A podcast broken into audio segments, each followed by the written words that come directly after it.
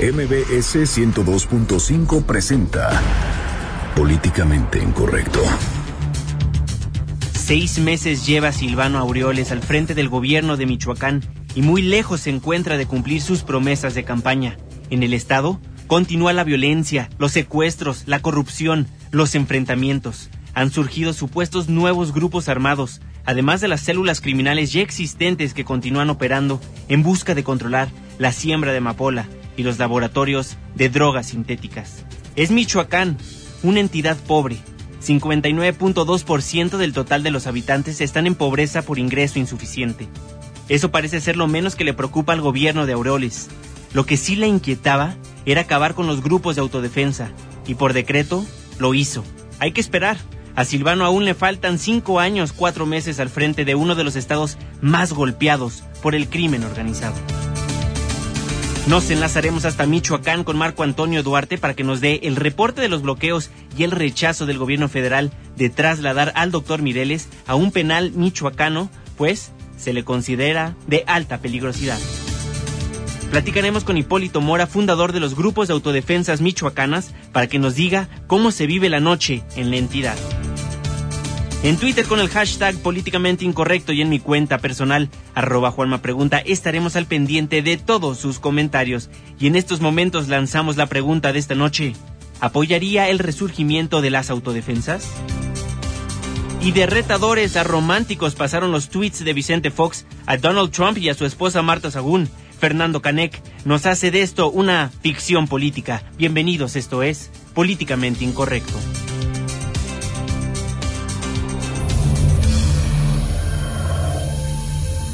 Estás a punto de entrar a una zona de polémica y controversia. Una zona de discusiones álgidas y análisis mordaz. Estás entrando al terreno de políticamente incorrecto. Entra bajo tu propio riesgo.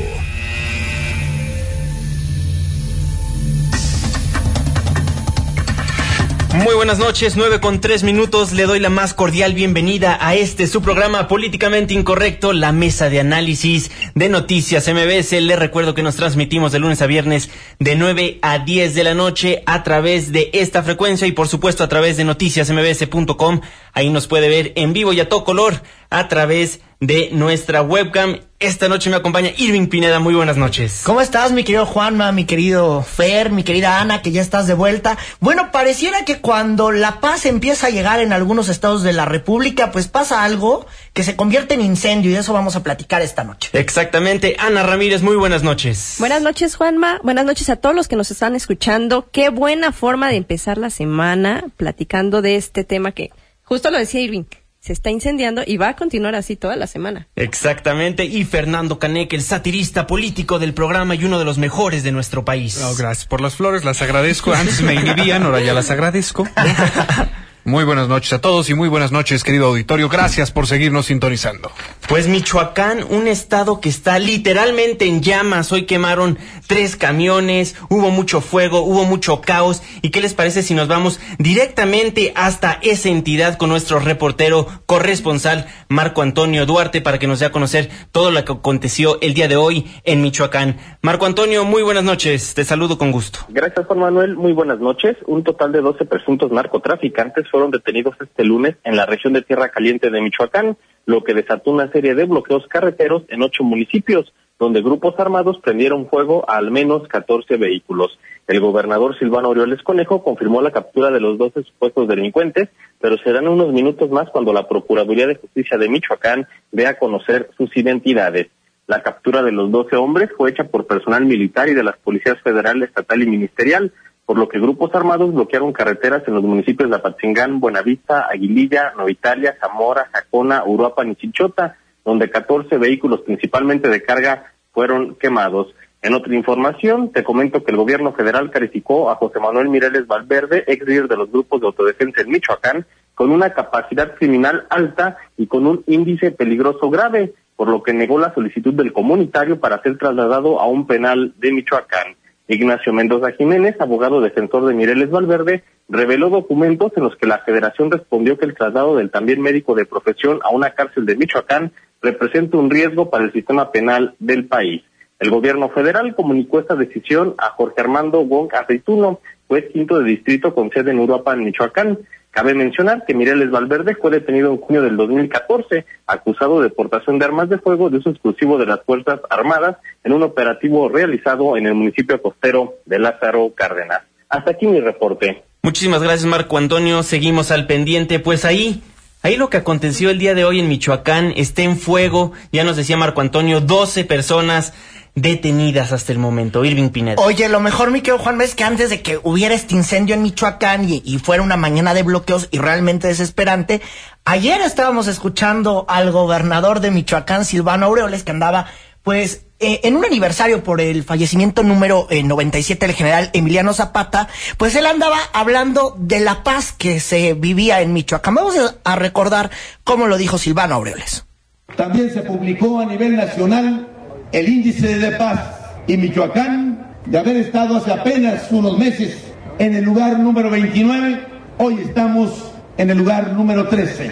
Hemos bajado 16 puntos en el índice de estados en paz en unos meses, gracias al apoyo de todas las instituciones Híjole. Y, pues, seguro con, híjole. y seguro con estos bloqueos bajó 16 puntos sus preferencias con la ciudadanía. Bajaron en los índices de paz, pero ¿qué tal en los de PUM y los de CUAS? Eso no sabemos.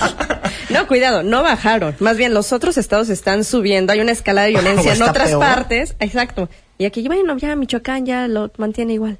Pero, es, es un cinismo horrendo. No, eso ¿Qué es imperdonable. Oye, y además, ¿sabes qué? Lo dijo en la Tierra Caliente, para quien nos pregunte dónde fue. Bueno, fue en la Tierra Caliente, ahí en la inauguración de lo que se llamará la Ciudad Mujer. Ayer andaba él feliz con todos los medios recorriendo, y hoy las cosas cambiaron. Y es que justo también esta noche se ha emitido un comunicado donde, pues sí, la Procuraduría General de Justicia de Michoacán ha reconocido que hubo problemas.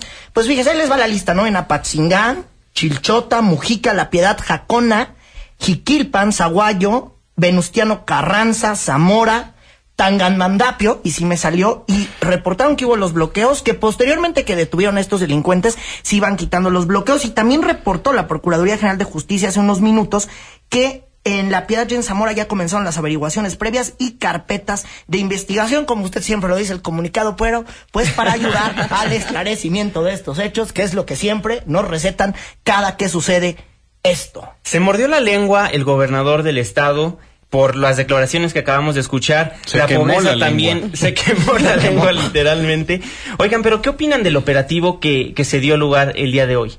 Estuvo bien el operativo, le salió mal la jugada porque luego todo el mundo empezó a protestar porque querían a su gente de regreso. Bueno, es que Michoacán es una cosa muy complicada, ¿no? Entonces habrá que ver quiénes son los que protestaron, porque justo en esta zona de la Tierra Caliente, y, ya ahorita se lo vamos a preguntar seguramente a la gente que habita ahí, bueno, está, desapareció la familia michoacana, luego se convirtieron en los caballeros templarios, eso en lo que en el comunicado nos dicen, pero la verdad es que la gente que vive en la Tierra Caliente está diciendo que bueno, ahí cohabitan el cártel de Jalisco Nueva Generación, eh, cohabita los caballeros templarios, H3, los Viagra. Ajá, entonces son muchos, son muchos los que están ahí y que entonces cada quien tiene, ahora sí que para entenderlo como a sus acarreados, entonces cada que detienen a alguien sacan a sus acarreados a protestar, como ya ocurrió hace unos días, más adelante se los vamos a contar y también... eh, aparte que sacan a sus acarreados, pues hacen los bloqueos. Claro. Algunos decían que era el cártel de Jalisco Nueva Generación en estos reportes preliminares que estaba ya mencionando la radio local de Michoacán que tuvo hoy pues sí una amplia participación eh, la parte que se llena de la tierra caliente, pero hasta el momento no sabemos quiénes son los que provocaron o los que habrían provocado estos operativos derivados y de, eh, eh, de un dispositivo de seguridad implementado por militares y la Policía Federal. Así es. Y supuestamente el operativo se dio lugar luego de denuncias anónimas que reportaban que había varios carros particulares fuertemente armados, sin arma, diré, sin, sin placas, que andaban patrullando. Entonces por eso supuestamente entró el operativo. Claro, fue a raíz de lo que nos da mucha risa y quien siga a Fer Canek en la cuenta de Twitter, él decía que había unas unidades clonadas, que Claro. tuiteaba Fer Canek, que bueno, es a raíz de todas estas unidades cómo se despierta también el operativo y también los operativos eh, se han desplegado después de que la semana pasada en Mujica, Michoacán, pues más o menos 20 personas iniciaron un bloque en la carretera federal eh, donde pedían que no se hiciera esta llamada ciudad mujer. Resulta que ya querían hasta destituir al el alcalde. Y la verdad es que ahorita estamos ya buscando la declaración de Silvano Aureoles, donde él decía, Silvano Aureoles, la semana pasada, que él se le hacía muy raro estas protestas que había, pues, por la ciudad mujer. Y vamos a escuchar a Silvano Aureoles como lo dijo en aquella ocasión. Todo parece indicar, no lo puedo confirmar, que hay actores delincuenciales atrás de la protesta de eh, Mújica. Nomás lo voy a comprobar y voy a actuar. Pero, pero hay indicios de, de quienes están patrocinando el movimiento, agarrándose un tema que no existe. O sea, el no autogobierno, existe. ¿no? O sea, el delincuente haciendo sus protestas y nada más nos falta que, bueno, lo que pasó hoy nos bloquearon y el delincuente poniendo a sus manifestantes, ¿no? Claro, ¿En por qué, supuesto. En, en qué tierra estamos? Pues sí, en Michoacán, en la tierra caliente. Ana Ramírez. A mí hay una palabra que, que me gustó de Irving, cuando dijo cohabitan. Yo creo que no cohabitan. Esta gente ya está peleada con todos estos cárteles, tanto la población eh, en, en Michoacán, todos los habitantes, como ellos mismos, y esto es lo que ha provocado también la escalada de, de la violencia. Si, fu- si habláramos de, de esta cohabitación, nos podríamos ir a los noventas, cuando realmente, pues todavía decían, este es tu pedazo, este es el mío, yo te respeto, hasta que se termina la cosa. Claro. En el momento que se empiezan a desintegrar estos, estos cárteles, se empiezan a generar otros y todo el mundo empieza a abusar de la gente, vemos que esto ya se dejaron ir contra, la, contra todos los habitantes de una manera desproporcionada, donde precisamente ya no podían cohabitar todos al mismo tiempo. Y es justo como surgen estos movimientos de, de las autodefensas. Pero en este momento uno ya no puede distinguir, las líneas son muy delgadas entre si son delincuentes, si son los habitantes defendiéndose legítimamente, si es otro cártel, si es un infiltrado del cártel, del cártel, del cártel que estaba antes ya es muy delgada la línea para saber con quién irnos, a quién defender o contra quién se está yendo la policía. Bueno, y Claro. todo esto es una falta de, de autoridad porque se desató una pequeña guerra civil. O sea, esto ya llegó a unas proporciones de descontrol eh, inconmensurables, pero que además tienen un contexto muy importante, que es que la intervención federal, al criminalizar a las autodefensas, que, que legalmente tiene sentido que lo hagan, pero en cuestión ya vamos de algo ético, es gente que está tratando de rescatar a su estado, que está tomando las, eh, el mando porque pues, sus autoridades no les responden y los criminalizan peor que al Chapo. O sea, lo que está pasando con Mireles es ridículo sabiendo que el criminal más buscado de- del mundo, que es el Chapo Guzmán, puede entrar y salir cuando se le pega su regalada gana. Aquí estoy siendo extremadamente políticamente correcto. No, es, es que es bastante peligroso. Imagínate tanto poder en una sola persona como para poder movilizar tanta gente con armas. No estoy hablando de manifestaciones, no estoy hablando Claro. de con armas. Entonces, bueno, yo O sea, tampoco considero que, yo que no sea puedo- proporcionado que Y sí es que- difícil con la policía. Digo, yo no puedo justificar, obviamente, que la gente haga justicia por mano propia, porque eso habla de, de una situación ya insostenible de cuestión social. Claro. Pero lo que sí se defiende, pues es que la gente tenga que tomar cartas en el asunto y esa tenga que ser la medida porque su estado está fregado. Pero ¿de cuál autodefensa hablas? ¿De las iniciales o de las que De estamos las viendo ahorita, iniciales, de las que estamos viendo ahorita es ya es parte de la guerra mismo. civil. No, o sea, no ya es parte de este las caos. legalicen, ¿no? Porque, a ver, había tanta autodefensa que lo que hicieron fue legalizar, mandaron un comisionado nacional para la paz en aquel momento, hace dos años, ya no recuerdo de la Dos corta años, memoria dos que años, tengo. hoy en la CONADE. Entonces, bueno, hoy en la CONADE, y entonces imagínense, ¿no? A ver, vamos a legalizar lo ilegalizable, ¿y qué terminó siendo? No que nos iban a devolver la paz. Bueno, hoy la gente que vive en la Tierra Caliente, pues solamente eh, le paga el diezmo, pues, a una banda diferente, ¿no? O a los que quedaban, que ahora ya tienen nuevo nombre. Claro, es que hay que aprender de la historia. Vimos lo que pasó con este grupo de autodefensas. Eventualmente se iban empoderando, empoderando y solitas el mismo poder los fue corrompiendo. No, y es que al principio también le hacían un favor al gobierno federal, ayudándoles a capturar y a evidenciar Claro. todas las los- la problemática que estaba viviendo ahí. Y pasaron de darles un aplausito al gobierno federal a las autodefensas, decir, ay no, cuidado, esto se está poniendo feo. Al último, de, no, mejor me los quito de encima porque están evidenciando que yo también no estoy haciendo un buen trabajo para mantener la paz en el Estado. Claro, es como decía Fernando al principio, nacen con un excelente propósito porque el gobierno no les da una herramienta que necesitan, que es la seguridad. Nacen estos grupos, pero poco a poco siento que su camino se va desviando. Bueno, pierden el control. Claro. Igual, el mismo fenómeno que ocurrió en la Revolución Mexicana En el momento en el que vienen grupos de sublevación, cada liderazgo lleva la visión del grupo por otro lado y de repente se pervierte la causa y todo se desata en este caos que mencionó antes, ¿no? Si bien pudiera entrar el Chapulín Colorado a resolver la situación, pues otro gallo cantaría, pero es panista el o era panista el Chapulín Colorado, entonces menos. ¿Usted qué opina? En Twitter lanzamos la pregunta, ¿apoyaría el resurgimiento de las autodefensas? Hasta el momento el 40% dice que sí, el 40% dice que no y el 20% dice sí pero con restricciones. Llámenos también al 5166125 o háganos llegar su opinión a través de nuestras cuentas de Twitter, arroba Juanma Pregunta. Arroba Irving Pineda. Arroba Ana Rabale. Arroba Fernando Canec. Vamos a una pausa comercial y no se vaya porque seguimos platicando de lo que sucede en Michoacán. Una pausa, regresamos.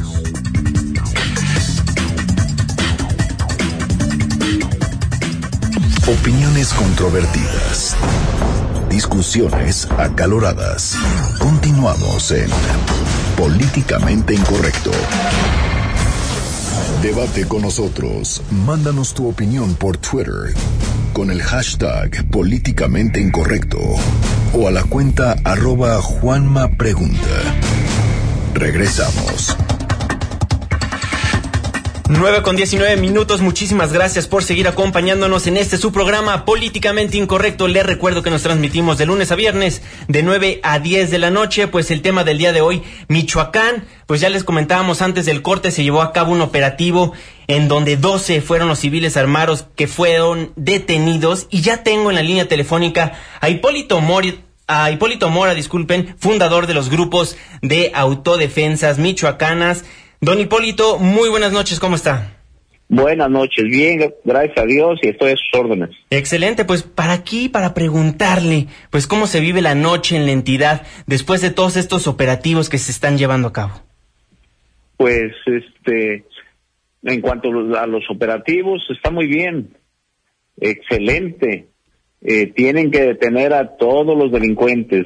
Sí. Eh, es lo que deseamos todos los michoacanos y, y este desgraciadamente eh, aunque haya personas que digan que tenemos este, toda la seguridad del mundo aquí en Michoacán pues eh, la gente está intranquila está con miedo de, de ver tantos bloqueos por donde quiera y y eso es desgraciadamente lo que estamos viviendo aquí, aquí en Michoacán. Hay miedo en las calles entonces, don Hipólito.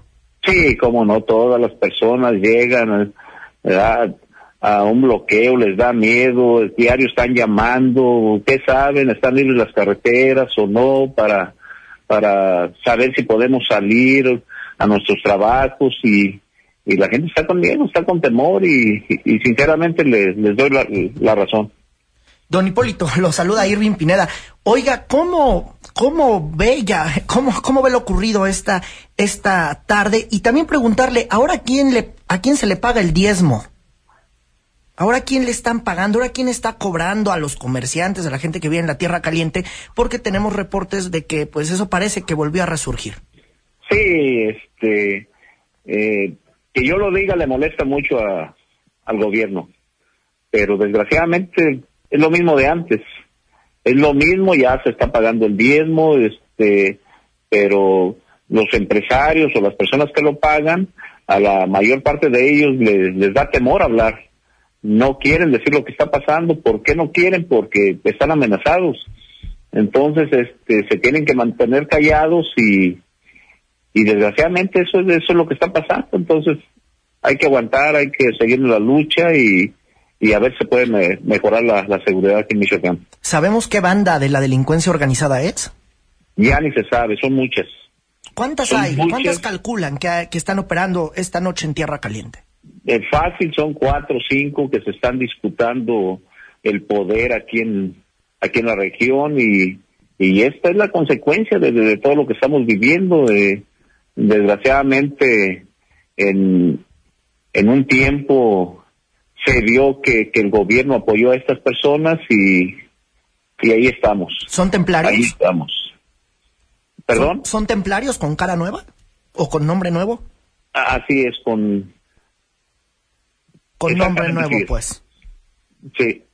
Don Hipólito, ¿ha cambiado mucho desde que entró el gobernador Silvano Aureoles al Estado? La respuesta la tenemos el día de hoy. Sí, pues sí. Eh, la respuesta la, la tuvimos el día de hoy, este, la tenemos cada tercer día. Hoy me han estado llamando para algunas entrevistas. Este, dije algo que tal vez no lo pueda decir con ustedes porque me, me deja mucha risa. A ver, Este, díganos. Y, y este, acá lo, lo comenté con unos amigos y nos estábamos riendo todos de, de, de lo que le dije a un periodi- periodista, pero sin que fuera a salir en, que, que no lo fueran a publicar. Ah, no estaba al aire entonces. No, no, primero platiqué con él un ratito y ya después este, nos fuimos a la entrevista. Ah. Eh, hay muchos problemas, hay muchos problemas. Don Hipólito lo saluda Fernando Canec. ¿Qué opinión le merece eh, que al doctor Mireles lo estén considerando de alta peligrosidad? No, no, no, no, no, no, no, no. Estamos mal ahí. Estamos mal y este, pues ya va a cumplir dos años. Yo creo que ya debería estar, debería estar fuera. Ya debería estar fuera y este, y pues están siendo injustos a lo mejor con, con él un poquito y, y pues yo creo que, que, que de- debe- ya debe estar fuera. ¿Y, y qué, postura tiene usted ante este hecho? ¿Por qué considera que lo están estigmatizando con este tipo de, de, pues de palabras? De alguna manera lo están confinando a su prisión. Hay unas dos, tres motivos que por el cual lo tiene ahí retenido, este, y no sé, sé cuáles son, y lo único que sí les puedo decir a ustedes que, pues que ya debería estar fuera de él. Excelente, pues. debería. Excelente, Sí. pues, don Hipólito, muchísimas gracias por tomarnos la comunicación aquí en Políticamente Incorrecto. Eh, gracias por llamarme y estoy a sus órdenes siempre. Excelente, muy buenas noches, don Hipólito. Gracias, buenas noches a todos. Pues ahí, don Hipólito Mora, fundador del grupo de autodefensas, tiene miedo, dice que hay miedo Tiene- en la ciudad. Tiene miedo y de hecho antes de que llegáramos a este espacio habíamos platicado con él en otro espacio informativo y decía que él ya ni sale. Imagínate, el líder de las autodefensas ya ni sale por el temor que tiene y luego también eh, pues lo que nos está diciendo son los caballeros templarios con nuevo nombre, entonces se supone que los caballeros templarios ya desaparecieron, pero desaparecieron para para tenernos ahora qué nombre, ¿no? Claro, o Porque sea, no desaparecen, cambian de nombre, es eso. Bueno, Claro. pero el comisionado Alfredo Castillo, el virrey de Michoacán hace un ratote, nos había dicho que ya esas cosas eran cosas del pasado, pasado, casi casi ya no era, pasa. era el fantasma. Y entonces pues resulta que el fantasma se apareció y ya no se llaman caballeros templarios, tienen muchísimos nombres y siguen operando y hoy por hoy cada que se enojan pues arman los bloqueos. Algunos nos dicen que es el cártel de Jalisco Nueva Generación. Habrá que estar pendientes de las investigaciones que haga la Procuraduría General de Justicia del Estado de Michoacán. Pues qué triste que la hidra haya llegado a Michoacán y cada vez que se le corta una cabeza surgen dos nuevas. Pues amigos, están en Políticamente Incorrecto a través de Noticias MBS 102.5. Ya lo tocaba Fernando Canec con Don Hipólito, este acontecimiento, y ya lo tocaba también Marco Antonio Duarte, sobre el señor, el doctor Mireles, quien fue detenido, recordemos, en junio de 2014, acusado de portación de armas de fuego de uso exclusivo de las Fuerzas Armadas en un operativo en el municipio de Lázaro Cárdenas. Pues ahora, ¿por qué se lo mencionamos nuevamente? Es que hoy el gobierno federal, como nos contaba el corresponsal, pues le negó el traslado del ex líder de las autodefensas al penal de Mil Cumbres, que es obviamente muy diferente al penal donde está actualmente en Hermosillo, Sonora, pues se lo niegan porque dice que es de alta peligrosidad. Es que súper malo, súper malo el señor José Manuel Mireles, primero amigo del gobierno federal, ahora enemigo. Y entonces, pues dicen, no, nanay. Y como se complica muchísimo más que la familia lo vaya a ver y todo este tipo de cuestiones, realmente hace rato su hermana, que es la doctora Virginia Mireles y que, eh, bueno, pues andaba buscando a- algún cargo de diputada eh, en el pasado proceso, pues ella dice que, que es la mala leche a su hermano, ella lo calificaba así. Hoy dieron una conferencia de medios eh, y también están buscando hablar con el juez porque de hecho los jueces decían que sí se podía, que sí había probabilidades de cambiar el penal. Nada más, mira, la verdad es que es una cosa ir de Sonora a Michoacán. Claro. Ahora, pareciera que no hay la voluntad política para que saliera, para que salga. No, el- no lo va a ver. El líder ¿O de las autoridades? José Manuel Mire- Mireles, yo la verdad no lo veo. y yo no veo ni cerca, desafortunadamente, que pueda eh, salir José, José Manuel Mijeles de, del penal donde está ahorita en Hermosillo, Sonora. Y también eh, hace rato eh, hablaba Daniel Moncada, que es el líder del movimiento ciudadano allá en Michoacán. Y por cierto, tú nos estás contando que había ofrecido conferencia de medios. Sí, ofreció una conferencia de medios y dijo cosas pues bastante lamentables. Dice que básicamente los tratan como nazis allá en, en la cárcel en Hermosillo, Sonora. Escuchamos cómo lo dijo. Tenemos un poquito de problemas con el audio, ahorita se los ponemos. Es el diputado Daniel Moncada, diputado local de Movimiento es que Ciudadano. El audio viene volando de Michoacán al DF. Entonces, eh, Daniel Moncada, que, que, dio esta conferencia de medios, hace rato también, eh, cuando yo venía de, de, camino a Noticias MBS, pues él considera que es violatorio, pero la verdad es que en el terreno jurídico ya no hay muchas cosas que hacer, más que esperar el proceso y la resolución que tenga que dar el juez. El proceso, pero de Kafka. Eso es lo que está viviendo Mireles. Escuchemos a Daniel. El gobierno federal bloquea la posibilidad, la Secretaría de Gobernación bloquea la posibilidad de que el doctor Mireles pueda regresar a su tierra, pero sobre todo a una circunstancia de prisión normal, porque hoy está en un campo de concentración. Bueno, y para que nos amplíe la información, ya tenemos en la línea telefónica, pues al abogado del doctor Mireles, al licenciado Ignacio Mendoza Jiménez. Licenciado, muy buenas noches, ¿cómo está? Eh, muy buenas noches, me da mucho gusto saludarlos a sus órdenes. Pues igualmente, licenciado, pues para preguntarle, ¿realmente lo considera como de alto riesgo al doctor Mireles usted?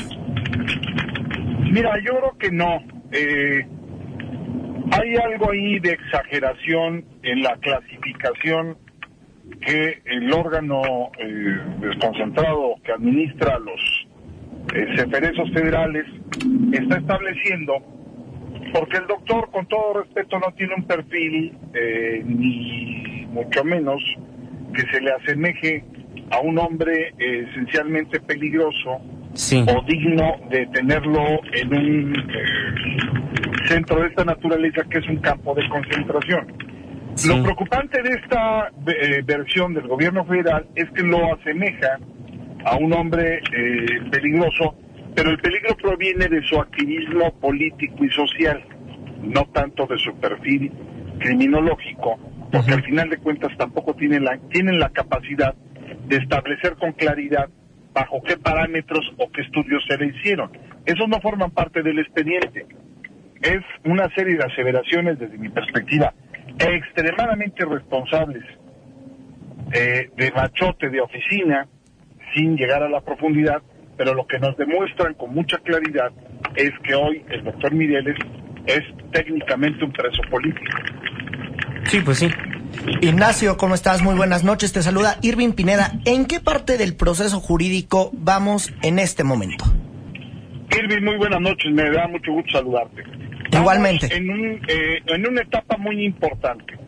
Tenemos por una parte la apelación del doctor Mireles a punto de resolverse por parte del segundo tribunal de, eh, de colegiado de circuito, en, eh, digo, unitario de circuito en Morelia, que está a punto de resolverse, pronto habrá de tomarse una determinación. Y por otro lado, metimos nosotros la defensa a un incidente de desvanecimiento de datos que tiene por objeto que el juez analice con precisión el acuerdo firmado por Alfredo Castillo y este acuerdo sea la prueba idónea e indubitable que haga las veces de permiso de portación de arma del doctor Mireles y de las demás autodefensas y de esa manera pueda obtener su libertad.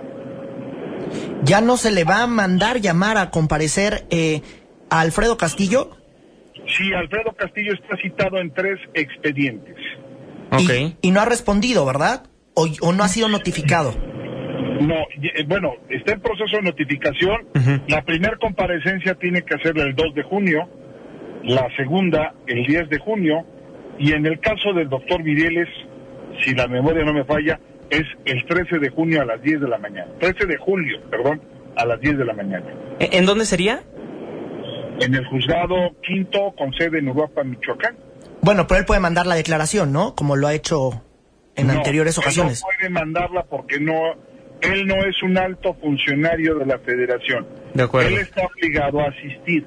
La ocasión anterior, él interpuso una, eh, pues una excusa de exceso de trabajo y en virtud de que era un incidente y tenía una temporalidad, porque en ese entonces había cinco días para desahogarlo, el juez aceptó que eh, el señor Castillo acudiera a este, rendir testimonio sin, eh, ¿cómo se llama? Sin asistir, contestando el cuestionamiento que le estaba haciendo la defensa. En esta ocasión, como es parte no de un incidente, sino es parte de la el proceso, aquí no hay un poco, no, más bien no hay tanta prisa y ahí tiene que ir a fuerza. Ok. Oye, ¿en qué condiciones, eh, Ignacio, está eh, eh, José Manuel Mireles? ¿Cómo está físicamente? Bueno, el abogado Carlos Iván Martínez Rosas y tu servidor lo visitamos hace casi ya un mes, hoy del 14 de marzo. Encontramos a un eh, doctor Mireles, pues muy disminuido físicamente eh, por la prisión, la prisión es muy severa, controlado eh, con respecto a su diabetes y a su hipertensión, sin embargo, esto fluctúa en virtud de que los fines de semana baja el estado de atención por falta de profesionistas médicos que atienden la clínica del cerezo y al final de cuentas pues no está recibiendo la atención deseada. Obvio, su condición física pues está mermada, es un penal de máxima seguridad y además hay que reconocerlo, el, el, el aislamiento en el que lo tienen pues llega a ser una mella muy fuerte dentro del estado de ánimo, ¿no? Y el estado de ánimo es muy importante también para que uno conserve eh, físicamente una actitud más saludable. Entonces, no es lo mejor, pero el traslado nosotros lo estamos pidiendo no solamente por cuestiones de, de médicas, sino porque es un derecho, él tiene el derecho de ser juzgado y estar, eh, si tiene que estar privado de su libertad, en un penal lo más cercano del juzgado que va a tomar la decisión o que está o en donde se está tramitando su asunto. Licenciado, buenas noches. Ana Ramírez. Una duda. Ana, buenas noches, a tus Sí. órdenes. Gracias. Si todo sale a su favor al final de, de este proceso, ¿cómo se va a continuar la lucha? Ahorita hablábamos con Hipólito Mora y nos decía que van a continuar la lucha. ¿Cómo sería ahora este, este movimiento? Mira, Ana, yo te voy a ser muy franco. Eh, nosotros somos la defensa del doctor Mireles. Nosotros no nos- somos activistas, nosotros somos los abogados. ¿Cómo va a seguir la lucha? Será algo que tendrá que responderles el doctor Mireles. Pero por lo que he platicado con él y lo que he visto, la lucha tendrá que darse en otros terrenos.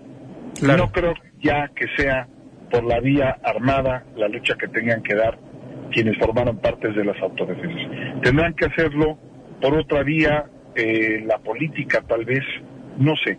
Eso lo contestarán ellos, pero al final de cuentas como michoacano, como mexicano, creo que su contribución fue muy importante, sin embargo, vienen otras etapas en el país que es necesario sentarse a dialogar. De Yo creo acuerdo. que ellos van en esa dinámica, ¿eh? De acuerdo. Pues licenciado Ignacio Mendoza Jiménez, abogado defensor del doctor Mireles, muchísimas gracias por tomarnos la comunicación aquí en Políticamente Incorrecto. Muchachos, yo estoy a sus órdenes, les agradezco mucho el que se molesten en escucharnos, porque además es muy importante.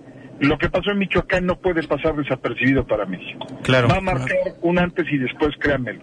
Por supuesto. órdenes. Muchísimas gracias, abogado defensor del doctor Mireles, don Ignacio Mendoza. Pues ahí lo que nos dice el abogado del doctor Mireles, pues básicamente nos da a conocer que la apelación del doctor Mireles está a punto de resolverse, eso entre otras cosas, Irving Pineda. Y que está invitado a declarar a Alfredo Castillo, ahora titular de la CONADE, y quien antes él había sido el comisionado para recuperar la paz en Michoacán. Así de bonito el nombre, y ahora sí, pues está invitado a declarar, a ver si llega, y estaremos entonces muy atentos a estas declaraciones que hará. Pues Alfredo Castillo, que sí tiene mucho que contar, porque él, él es el que institucionaliza pues las, Las autodefensas, autodefensas. O, o vuelve legal lo ilegal, para que todo el mundo entendamos. Claro, por supuesto, Ana Ramírez. Oye, ¿qué tema esto que le tengan miedo al regreso de, de a Michoacán? Para mí tienen miedo. O sea, decíamos, no es una cuestión de peligrosidad de- en, en un estudio criminológico, sino realmente es la presencia o lo que pueda llegar a reavivar. Y a mí me sorprende, este, bueno, no me sorprende, me, me entristece un poco que se hable de, de esta situación de lo que se está viviendo en las cárceles, cómo te disminuye anímicamente y el efecto que también puede llegar a tener para él regresar. O sea, yo creo que lo podría reavivar y podríamos tener aún mayor este eh, exposición y otra vez eh, un refuerzo a las a las autodefensas, independientemente de, de, de, que ya se están desintegrando, de que estamos viendo más violencia, de que estamos viendo que se está persiguiendo y se está haciendo una cacería de brujas completamente contra ellos, lo que les afecta demasiado para continuar con, con la presencia que tienen y la legitimidad que habían conseguido ya con la población. Claro, por supuesto. Totalmente. Y lo importante que también rescato de lo que nos decía el abogado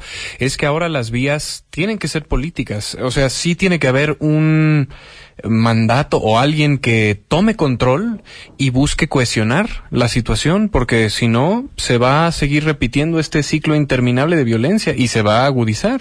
Claro, por supuesto. ¿Usted qué opina en Twitter? La pregunta de esta noche apoyaría el resurgimiento de las autodefensas.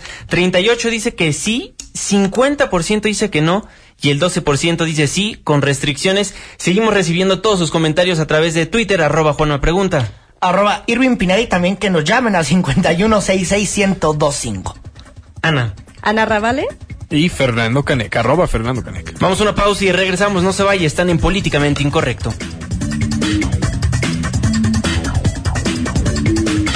Ya vuelve Políticamente Incorrecto. No te vayas, esto apenas se pone bueno. Porque tu opinión es importante. Llámanos al 5166-1025. Continuamos. 9 con 41 minutos. Muchísimas gracias por seguir acompañándonos en este su programa Políticamente Incorrecto. Les recuerdo que nos transmitimos de lunes a viernes de 9 a 10 de la noche. Irving Pineda, estamos platicando el día de hoy pues de todo lo que aconteció en el estado de Michoacán, literalmente en llamas. Literalmente en llamas y literalmente eh, es un estado que sigue convulsionado, aunque nos están vendiendo de que las cosas no son así. Los habitantes dicen que sí, ya nos están ahí contando en Twitter, también nos dicen que la situación de, de la Ruana está un poco tensa y justo hoy también el titular de gobernación, Miguel Ángel Osorio, sostuvo una reunión al lado de Michoacán, que es Guerrero, y donde también las cosas no están nada bien. De, de hecho, en algunos días, pues seguramente tocaremos el tema de Guerrero, porque allá también las cosas están muy mal, ahí la violencia en el puerto de Acapulco, bueno, Diario es noticia y hablo sobre el tema de seguridad en la región, pues que comprende Guerrero y Michoacán, ya, y vamos a escuchar parte de lo que dijo. Estamos atendiendo lo que en la coyuntura nos ha tocado.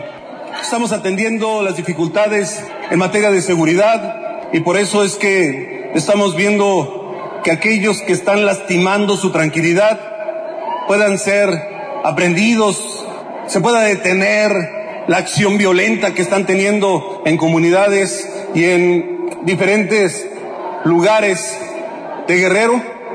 Y vamos a seguir adelante y vamos a ir por cada uno de ellos. Bueno, pues ahí lo que dice van por los delincuentes, este audio que nos envía la reportera Hatsiri Magallanes. Así pues es. bueno, el discurso igual, ¿eh? El discurso igual. Podemos buscar uno del 2012 y ponerlo y juro que usted va a escuchar lo mismo. Pues sí, dice que seguirá apoyando a la entidad, que no solo con presencia militar, sino con los diferentes programas sociales, etcétera, etcétera. Pero realmente, pues, No, no bien te- lo decía Hipólito, sigue todo igual, ¿no? ¿No te pasa que cuando escuchas palabras vacías escuchas cóncavo el espacio donde están resonando? Pero Oigan. está haciendo algo. Está haciendo algo. ¿Realmente creen que llega a acabar este problema de las autodefensas? Porque como van las cosas en, no nada más en Michoacán que estamos tocando el día de hoy, sino en diferentes partes de, de nuestra bella, de nuestro bello México, pues van a seguir surgiendo estos grupos porque van a querer personas defenderse a sí mismas, van a tomar justicia por propia mano y en vez de que nuestras instituciones se fortalezcan realmente como deberían de hacerlo, pues nacen estos grupos. Guerrero va para allá. Guerrero va que corre para, para este, organizarse de esta, de esta misma manera. Ya lo han hecho, o sea, Michoacán fue el primer ejercicio, el primer ejemplo que tuvimos, de ahí se empezó a dispersar, pero realmente eh, yo no creo que les permitan avanzar tanto como avanzaron en Michoacán. Yo creo que fue una primera llamada para, para el gobierno. Yo no creo que vayan a, a continuar expandiéndose las, las autodefensas. Claro. Y por otro lado, yo quisiera preguntarle al señor Chong, si realmente... No lo molestes, por favor. Está si muy ocupado. No, no, no. Si haciendo la de Superman, capturando a, a los delincuentes, cree que la gente ya, ya se compra esa idea. O sea, y especialmente en Michoacán cuando insistimos, ya no sabes quién es más delincuente que quién. O sea, quién te roba más que quién, quién te extorsiona más que quién, quién te secuestra más que quién. Realmente no se sabe. Y en, y en estos momentos yo tampoco veo que se estén fortaleciendo las estructuras municipales, que es No. principalmente en donde estamos viendo que, que hay un conflicto entre las autoridades y entre los habitantes y entre los delincuentes. Son las primeras víctimas, los gobiernos municipales de, de toda esta, de esta red, y nadie habla de ellos. O sea, solo son los delincuentes malvados, los gobiernos municipales no, no, no aparecen, las, eh, la policía municipal no aparece. ¿Por qué omitir esta, esta enorme responsabilidad que tienen? Sí, Claro. yo entiendo que hay algunos delitos que son de, de fuero federal, pero todos los que son de robo, algún- todos los que son de fuero común, ¿en dónde estamos viendo que se está progresando? En ningún lugar. En realidad no se tiene atención en eso. Se quiere presentar, eh, a- ya capturamos otros cinco, ya capturamos otros diez, ya tenemos a, a Mireles en, en, en la cárcel. Pero esa ineptitud fue lo que realmente suscitó que surgieran las autodefensas. Claro. O sea que no hay autoridad alguna a la que puedas recurrir, entonces hay un gran desamparo, una molestia eh, sobre expuesta, donde la gente necesita soluciones para poder seguir viviendo en ese lugar. Eh, eh, Es una situación casi de, del siglo eh, pasado, donde ni siquiera había cohesión social. eh, Digo, qué triste. Claro, nos llegan todos sus comentarios en arroba Juanma Pregunta. Leo uno muy interesante. Dice Alfredo Guzmán, lo de Mireles es como los tiempos de Echeverría, ocultar a los que realmente pueden cambiar algo. Pues Pareciera. fuertes declaraciones, pareciera que eso es, porque no hay justificación. O sea, fuera de que legalmente la situación tenga cont- eh, controversias, o sea, el clasificarlo como un reo de alta peligrosidad tiene implicaciones. Es que también aquí hubo un error, ¿no? Porque al principio cuando está esta revolución de las autodefensas, por no decir guerra civil, decir estos enfrentamientos que tenían, a ver, el gobierno nunca nos dijo, a ver, este líder de autodefensas responde a tal cártel, este líder de autodefensas responde a tal cártel y su papá es la tuta, ¿no? O es el que los anda financiando. Sí. Nunca nos dijeron eso. Después a todo mundo los hicieron santos, que algunos seguramente sí son y algunos no. Seguramente algunos estaban hartos y tomaron, pues tomaron las armas para defenderse. Algunos seguramente pagados por la delincuencia organizada. Pero el gobierno tampoco nunca nos dijo en ese momento quiénes eran los buenos, quiénes eran los malos, o por decirlo, o por decirlo así, pues quién era su regente. ¿no? ¿Crees que sabía el gobierno federal quiénes eran los buenos y quiénes Pues eran los supongo malos? que sí, tienen reportes de inteligencia y supongo que pese a toda esa descomposición, hay muy buenas autoridades que saben identificarlo. Mira, ¿Y los por qué no nos dicen, no? Pues ahí está la alguna vez tuvimos al comisionado eh, para recuperar la paz en Michoacán, Alfredo Castillo, que habría sus planes con alguien que había ya sido identificado por la Procuraduría General de la República como miembro de una banda de la delincuencia organizada. Sí, Imagínate, sí. así estuvo eh, Michoacán y también para la gente que nos está preguntando, ya ha surgido a lo largo de esta noche ya eh, información. Bueno, se, se incendiaron 14 vehículos, es la información que podemos tener. Los dos eh, vehículos que primero se incendiaron fue un camión en el Marqués, luego Así uno es. en Lombardía y uno más en la carretera de Aguililla, específicamente en el puente de la Huina. Es la información que ha estado surgiendo en torno a lo ocurrido esta mañana. Nos dicen ya las autoridades que los bloqueos comenzaron a la una de la tarde. Ana Ramírez, querías comentar algo anteriormente. Sí, justo lo que estabas preguntando, o sea, ¿quiénes son los buenos y quiénes son los malos? Yo creo que lo que sí tenemos muy claro es que tenemos dos caras. Tenemos de un lado las autodefensas y tenemos esta evolución de los de los cárteles. Es muy difícil identificar con ah, no, es que ahora ya se llaman así porque se desintegró porque ahora es el grupo armado de y tenemos las autodefensas, o Que sea, pasó las- lo mismito. Exacto, o sea, puedes irte en contra de las autodefensas porque siguen siendo los mismos Claro. Y del otro lado no. Entonces, bueno, no, es que estos ya se fueron. Y es un logro para el gobierno decir, es que ya no tenemos a la familia michoacana ahí presente, o ya no tenemos a los caballeros templarios, o ya no tenemos... Cuando estamos viendo que sí, se están fragmentando, se están reagrupando, se están yendo, como en este efecto cucaracha, a otros estados, pero lo que sí tenemos presente y continúa son las autodefensas. ¿Contra quién nos vamos? Contra las autodefensas. Claro, Pues por sí. supuesto. Y dice Rosa de la delegación Miguel Hidalgo, desde un principio supe cómo estaba la situación y estoy sorprendida cómo pude haber, puede haber tanta injusticia, que Dios tenga misericordia de ellos porque hay tanta gente mala. Pues sí, Es lo que estamos platicando aquí en este espacio de Políticamente Incorrecto, platicando de Michoacán, de los operativos que se llevaron a cabo, lamentable lo que sucede en esa entidad, y no nada más decir de Michoacán, ya lo comentábamos en este espacio, Guerrero también es uno de los estados que también está en llamas, Tamaulipas. Irving Pineda. Llevamos dos semanas. Dos semanas. Ah, hablando de Difícil que esto llamas. Muy difícil que esto cambie. Difícil que esto cambie. ¿Cómo concluirías todo lo que se acaba de, de dar a conocer en, en esta mesa? Pues que pareciera que el gobierno debe de empezar, el gobierno estatal debe de reconocer que tiene un problema de nueva cuenta en Michoacán. claro. Porque eso de andar haciendo anuncios rimbombantes, pues no deja nada más que esconder lo que al rato va a ser un incendio mayor. Claro, hay que darle vigencia al artículo 17 constitucional, que las instituciones de la Procuración de Justicia hagan con ética y dignidad, pues todas sus responsabilidades. Ana Ramírez, ¿con qué cierras esta mesa?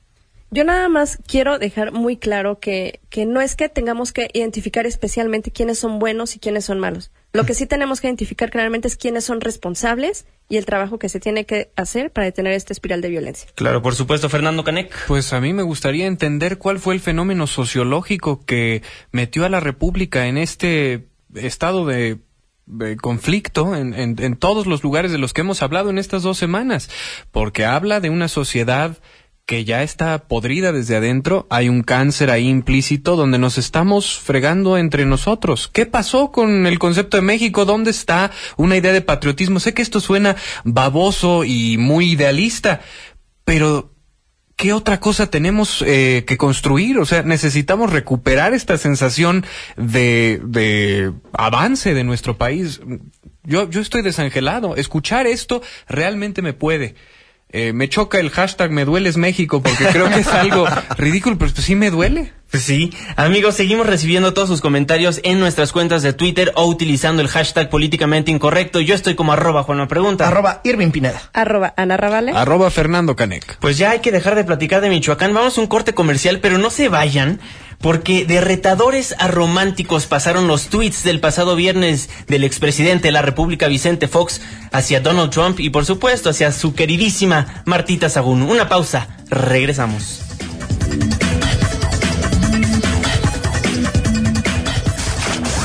Apenas estamos caldeando los ánimos.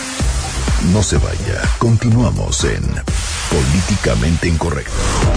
¿Quieres escribirnos más de 140 caracteres? Hazlo. Incorrecto arroba mbs.com. Continuamos.